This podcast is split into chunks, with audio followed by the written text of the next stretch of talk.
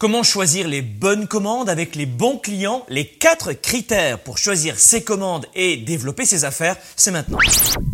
Bonjour à tous, bienvenue dans votre capsule du mardi, le coaching qu'il vous faut pour vivre la vie et les affaires que vous aimez avec plus de leadership, évidemment plus de performance et plus de résultats. C'est ça qu'on aime. Aujourd'hui mes amis, je vais vous donner quelques pistes de réflexion pour bien remplir votre carnet de commandes en fonction de vos priorités d'affaires. Je n'ai donc pas dit remplir, remplir, remplir pour au final subir. J'ai dit remplir les commandes qui vous correspondent, qui vous rapportent, qui sont adaptées à vos valeurs et à votre entreprise. Et nous allons rapidement voir comment remplir vos commandes avec les bons contrats, les bonnes affectations. Et ça va sûrement aider Joël qui m'a écrit ceci cette semaine Joël, bonjour. Vous m'avez écrit ceci et ça m'a donné l'occasion de saisir euh, l'idée de cette capsule car beaucoup de gens me posent cette question. Franck, comment est-ce que je peux augmenter mes affaires?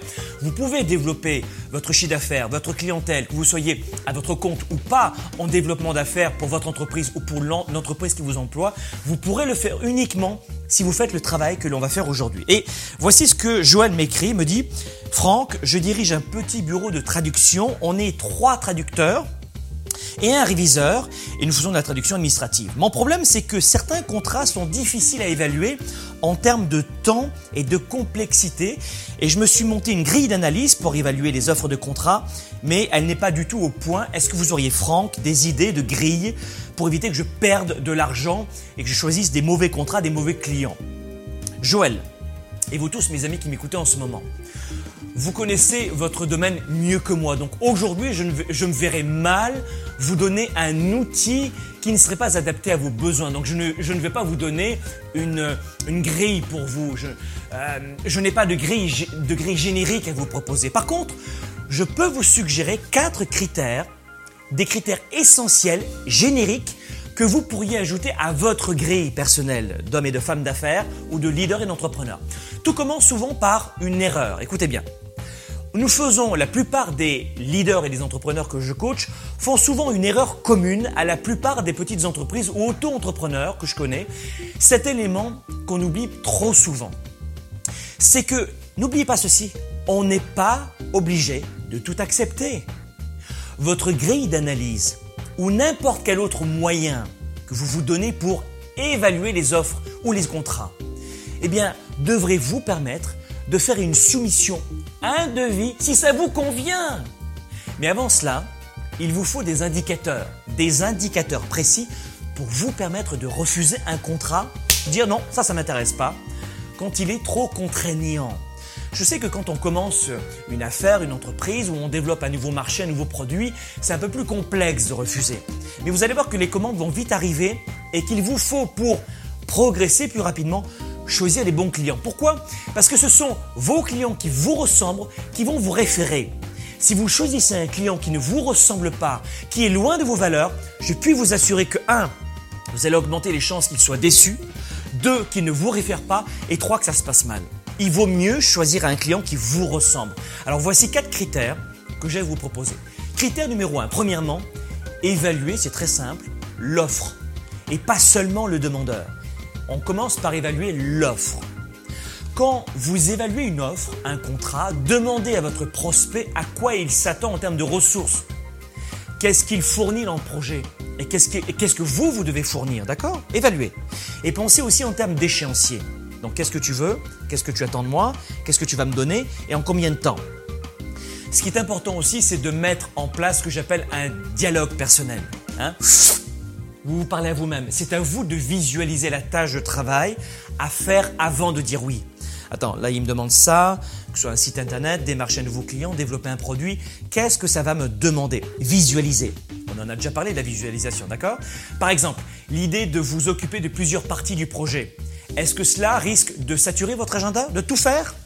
À l'inverse, euh, si votre client vous, vous demande de travailler sur une seule étape, est-ce que cela va vous enlever de la motivation? Vous comprenez ce que je veux dire? Autrement dit, posez-vous la question, est-ce que j'en ai vraiment le goût?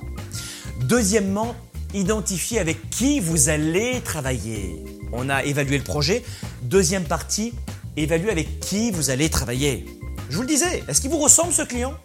Est-ce que ça va coller, matcher? Ça, c'est assez évident comme question quand on décide de prendre de nouveaux travaux. Mais vous devez savoir qui sont les gens avec qui vous allez collaborer? Qui sont ces personnes avec lesquelles vous allez traiter au jour le jour? Ça, c'est important. Astuce numéro 2. Troisièmement, informez-vous sur l'histoire du projet.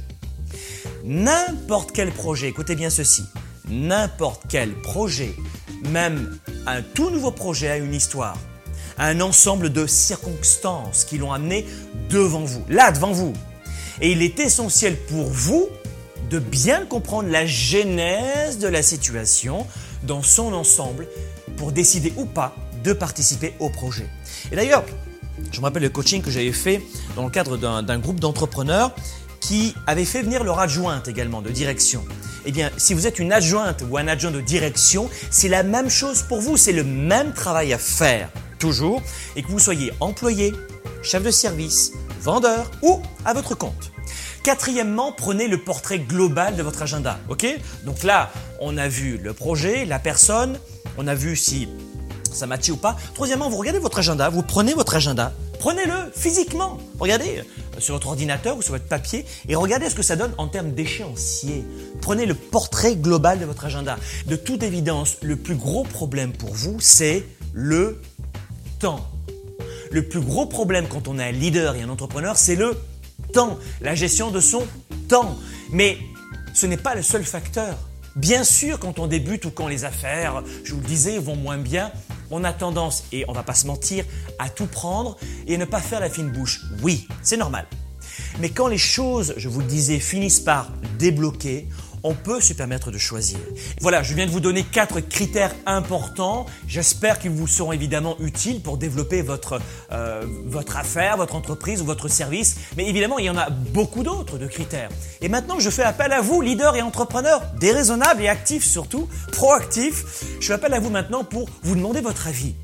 Vous partagez maintenant avec notre communauté Globe, notre mouvement Globe. Vous savez que vous êtes maintenant plus de 15 pays à nous regarder chaque semaine. Merci mille fois.